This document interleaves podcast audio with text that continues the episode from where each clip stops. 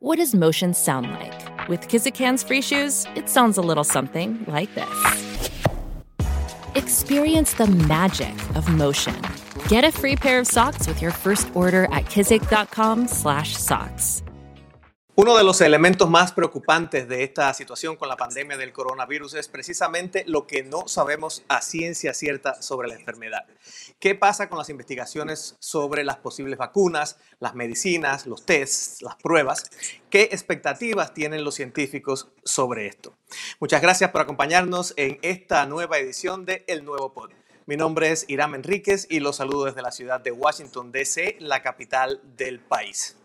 Me acompaña en esta ocasión el doctor Carlos Espinal. Él es de la Universidad Internacional de la Florida, FIU, Florida International University. Es el director del Global Health Consortium de esta, institución.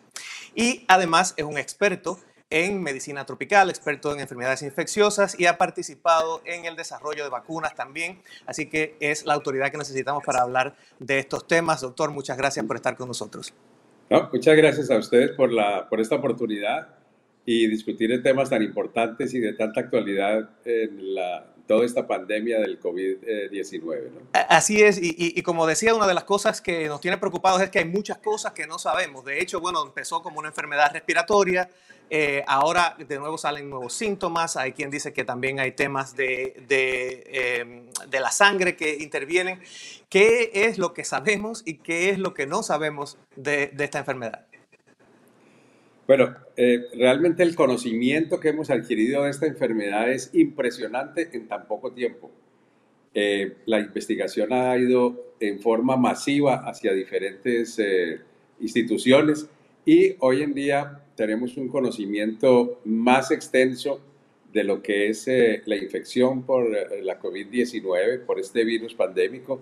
Tenemos un conocimiento de cómo se transmite, tenemos un conocimiento eh, no profundo todavía del tema de los asintomáticos y estamos en un proceso también de descripción de nuevos hallazgos en la parte clínica y en la parte del manejo a nivel de las unidades de cuidado intensivo etcétera. Y, y con toda la, también la investigación relevante sobre los nuevos tratamientos, las aproximaciones a los pacientes y ahora también el desarrollo afortunado de, de vacunas que esperamos eh, sean bastante concluyentes y tengan una eficacia alta para el control de esta, de esta pandemia. Sobre el tema de, las, de, los síntomas y qué, cuál es la naturaleza de la enfermedad, obviamente comenzamos viendo el, tema respiratorio, pero ah, vayamos por pasos. Ha, habido también información sobre eh, temas neurológicos y también sobre temas en el, en, el, ah, en, asunto de la sangre, de que ha habido coágulos, digamos, también que se presentan y que están probablemente causando también eh, gravedad en las personas. Esta es otra naturaleza, digamos, de, de, la, de la, enfermedad, otra, otra arista de la enfermedad?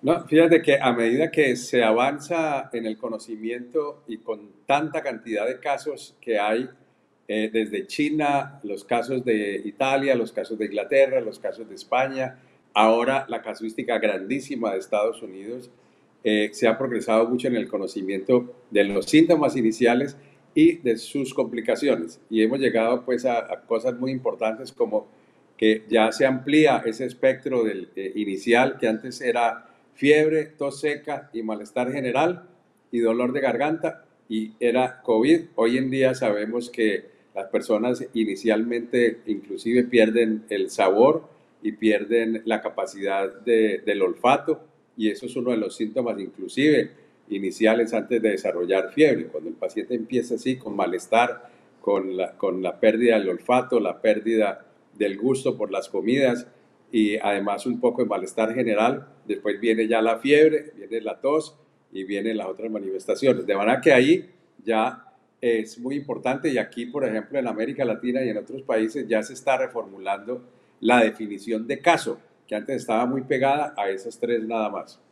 Sabemos también que cuando el virus entra en el cuerpo puede desarrollar una cascada inflamatoria porque el sistema de defensas trata de defenderse y el virus está en todas partes, no solamente eh, en el pulmón, el virus va al cerebro, va al corazón, va a los riñones va a los pulmones, eh, va al, hígado, va al vaso, va a todas partes. De manera que prácticamente es, es, una infección sistémica la que estamos viendo hoy en día con, con la COVID. Y hay pacientes que empiezan por los cuadros neurológicos. Ya hemos sabido de casos de encefalitis sin mucho compromiso pulmonar en un principio, o del principio de, de la coagulación, todo el problema de la formación de trombos eh, sin mucha neumonía, y, e inclusive pacientes que llegan a los consultorios con una neumonía, pero no tienen grandes manifestaciones de dificultad respiratoria. En fin, hoy en día hay que enfrentar todo paciente que llegue con manifestaciones diversas y más si tiene eh, factores de riesgo, que es una infección por COVID-19. Entonces, eh, eh, todos estos factores que son tan diversos están haciendo más compleja que se llegue a una, a una vacuna. Sabemos que hay varios esfuerzos en este sentido y por eso quería que, que, que nos contara un poco cómo pasa esto en el mundo científico, cómo es que se, cómo es que se elabora una vacuna y por qué eh, va a demorar tanto en este caso eh, tener una vacuna que no la podemos tener de hoy para mañana.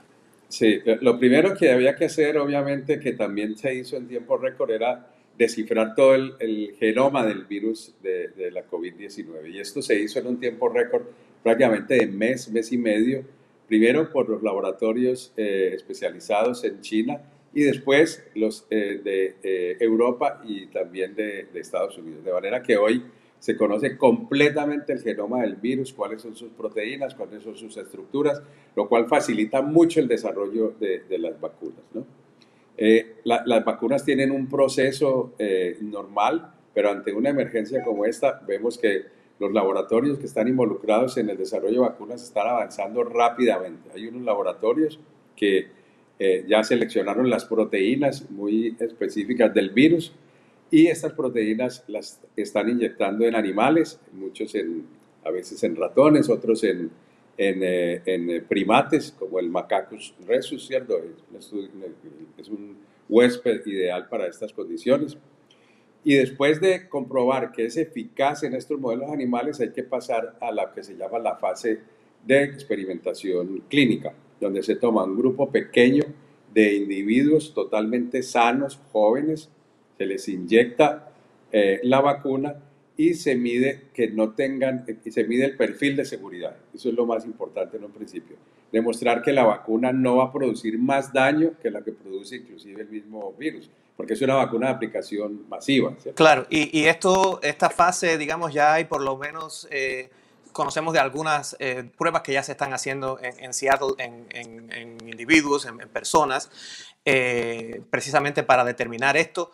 Pero ahí es donde está el tema de que e, eso es algo que sí no se puede agilizar, porque hay ciertas cosas en los procesos que me imagino se pueden agilizar con, con más gente, más estudios, pero ya el tema de eh, saber si hace daño o no, me imagino que requiere un tiempo determinado. Exactamente. E, esta fase donde se va a demostrar si las personas desarrollan anticuerpos o defensas contra esa vacuna que se inyecta, pero que además muestre que es eficaz es una fase que puede tardar en una emergencia como esta tres meses. No quiere decir que esas personas no se sigan a más largo plazo, pero durante tres o cuatro meses hay que establecer que no hay ninguna reacción aguda en ese momento.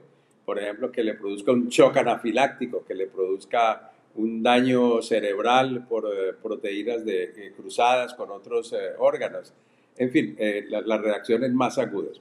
Pero esas personas después se siguen durante un tiempo para ver si hay también las eh, formas ya crónicas que se puedan detectar posteriormente. Y habrá que agradecerle a estos, a estos voluntarios, ¿verdad? Sí, claro, imagínense, son voluntarios pues que, que, y tienen que ser voluntarios jóvenes, sanos, que, que, permitan estos estudios. Después viene la fase ya de, de tomar esos resultados e inyectar personas que tienen una exposición al COVID, ¿cierto? Y mirar cómo se comporta esa infección para ver si es eficaz eh, la vacuna o no. Y allí es muy importante ver que si, si se obtiene una, un resultado homogéneo de un 80-90%, de un 100%, pues no es que se salte la otra fase, sino que se puede acelerar la, esta fase que, que, dura alrededor de unos 4 o 5 meses, ¿cierto? También, y, y entonces poder observar bien eh, todos estos perfiles que necesitamos. Algunos laboratorios, como, como en la Universidad de Oxford, han tomado la decisión de empezar todo el proceso de producción de la vacuna al mismo tiempo que va en paralelo su desarrollo. Porque usted comprenderá que si los laboratorios esperan a terminar en 10 meses o 12 meses los estudios y después montar la planta de producción y empezar la producción eh, masiva, pues eso puede tardarse perfectamente otro año.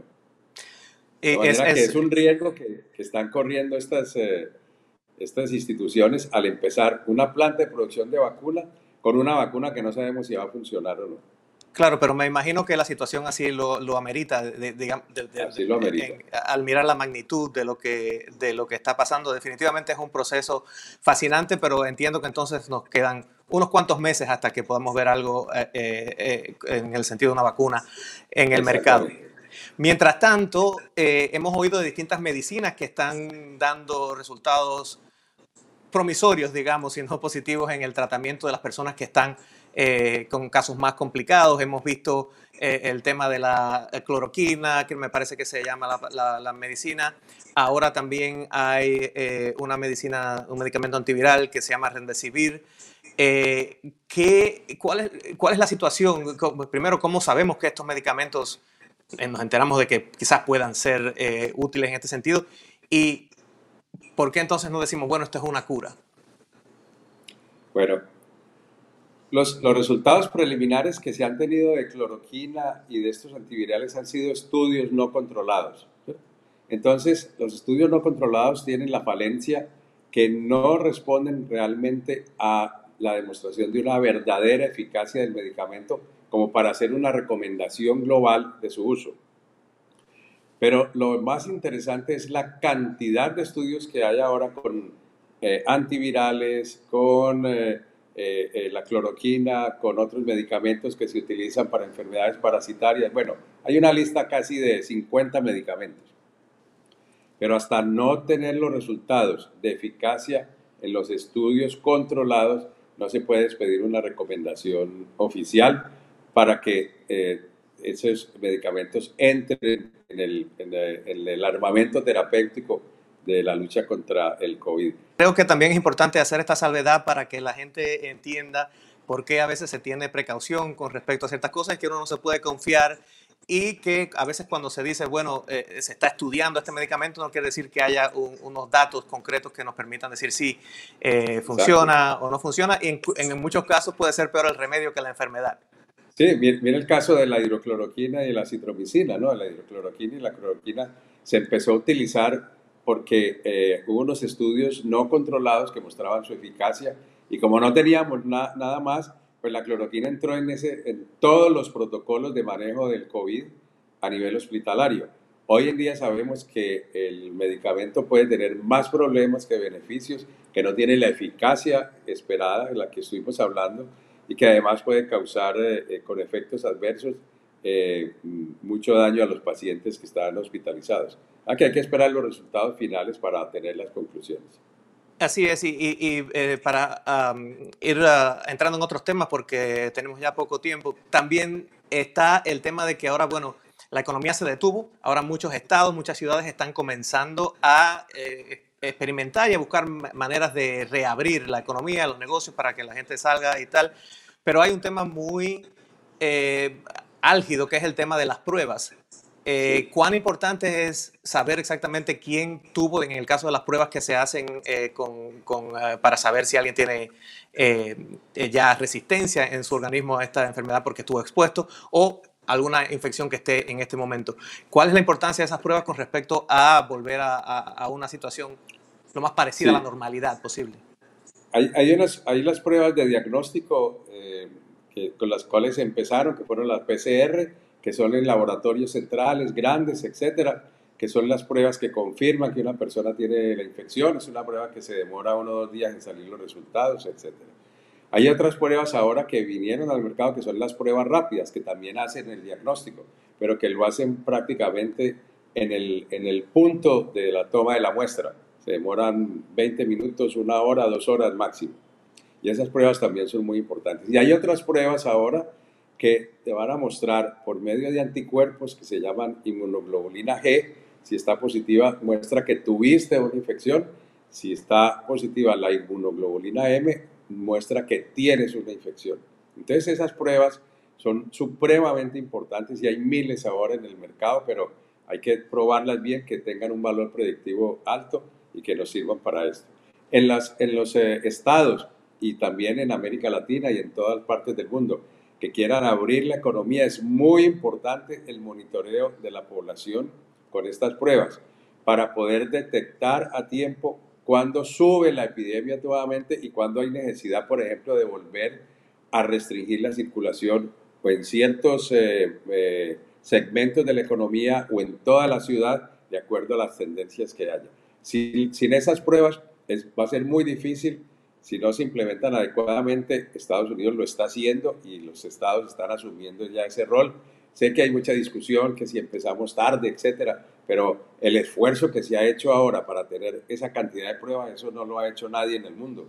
Entonces y, hay que reconocer eso. Y uno de los elementos aquí es que no simplemente porque existe una prueba, como ya, ya he dicho, hay muchas que están eh, saliendo ahora, no, no todas son eficaces para determinar a ciencia cierta si están diciendo la verdad o no. Eh, Exactamente. me imagino que eso lleva un proceso de, determinar esto. Ha sido un proceso de revisión de las pruebas, de, de, evaluación de esas pruebas, de validación de esas pruebas y poder determinar cuáles son las pruebas más adecuadas para los momentos que estamos viviendo. Una cosa es el diagnóstico, otra cosa es la prueba rápida y otra cosa es saber si estás o no con el COVID en ese momento. Y con respecto a las pruebas de, de, las personas que, que, demuestran si la persona ya lo ha tenido, que tiene una inmunidad en su sistema, eh, que no es solamente importante para saber si esa persona se puede reincorporar sin infectar a otros, sino también porque el plasma, la sangre de esas personas puede ayudar eh, a, personas que estén eh, em, enfermas. ¿cómo, ¿Cuándo cree usted que estas pruebas van a estar disponibles para que, para que las personas puedan usarlas?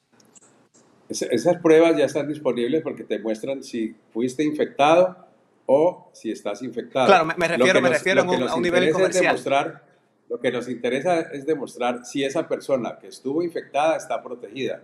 Y a eso no, no hemos llegado todavía. Hay una discusión hoy muy importante y es si la persona que ya se recupera de la COVID-19 está protegida o no. Y hay mucha discusión porque unos dicen que no, otros dicen que parcialmente y otros dicen que sí. Eh, lo, de evidencia que se está construyendo ahora es que la inmunidad puede ser muy, de muy corto plazo. Hay personas que después de, de recuperarse y después de estar sin fiebre todavía siguen con el virus y en esas es muy importante en todo paciente hacer un monitoreo hasta por 15 días después de que desaparezca la fiebre. Y muchos de ellos tienen y se han reinfectado posteriormente, mostrando que la inmunidad no es tan protectora como eso. eso va a tener un impacto en la terapia con plasma, porque si la terapia con plasma va a tener anticuerpos, pero esos anticuerpos no van a ser protectores, pues no vamos a poder utilizar el plasma como pensamos. Por eso el plasma también está entrando en esos ensayos clínicos controlados hoy en día para valorar su, su verdadera eficacia en el uso. Claro, y, por eso me, refiero a, la disponibilidad de estas pruebas, que la pueda usar uno eh, de una manera mucho más fácil, digamos, como estas pruebas que, se compran en la, en la, farmacia. Me imagino que entonces todavía, por lo que me está diciendo, hay un camino muy, muy largo para recorrer todavía hasta que esto pase. Hay un camino largo para recorrer, pero eso sería lo ideal, que tú fueras y compraras tu prueba y te la hicieras a ver si estás protegido o no, y, porque es la única manera de, facilitar el el testing, ¿cierto?, en, en, la población. De lo contrario, va a ser muy difícil que el servicio de salud llegue a una cobertura más amplia de la que están haciendo, porque es supremamente complicado. Doctor, y, brevemente, porque vamos a, terminar ya, quisiera que me, me, dijera, desde su punto de vista personal, ¿dónde está la luz al final del túnel? La luz al final del túnel está en dos eh, elementos muy importantes. Primero, encontrar un tratamiento eficaz de manera de eh, reducir la mortalidad y el impacto tan negativo del COVID-19, sobre todo en las personas de riesgo. Y, hoy se ha visto también que en personas que no tienen riesgo, inclusive niños, también pueden tener una, una infección severa. Entonces, encontrar ese tratamiento eh, hace parte de la luz del túnel. Y yo creo que ahí vamos a tenerla en los próximos eh, dos meses, para decir el tiempo más largo. Y la otra que va a ser a, a, más largo plazo, que va a ser la intervención que va realmente a controlar los rebrotes y las segundas olas y todo, es la vacuna.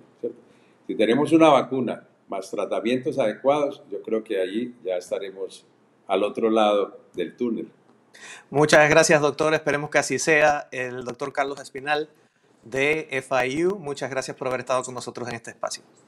Muy bien, muchas gracias a ustedes pues, por la entrevista. Y a los que nos están escuchando, por supuesto que nos sigan en las redes sociales para tener más información sobre todos estos temas que están tratando y que también sigan las páginas de El Nuevo Herald y de El Miami Herald para tener más información sobre estos temas. Me despido por el momento. Mi nombre es Iram Enríquez. Nos vemos en la próxima edición. Muy bien.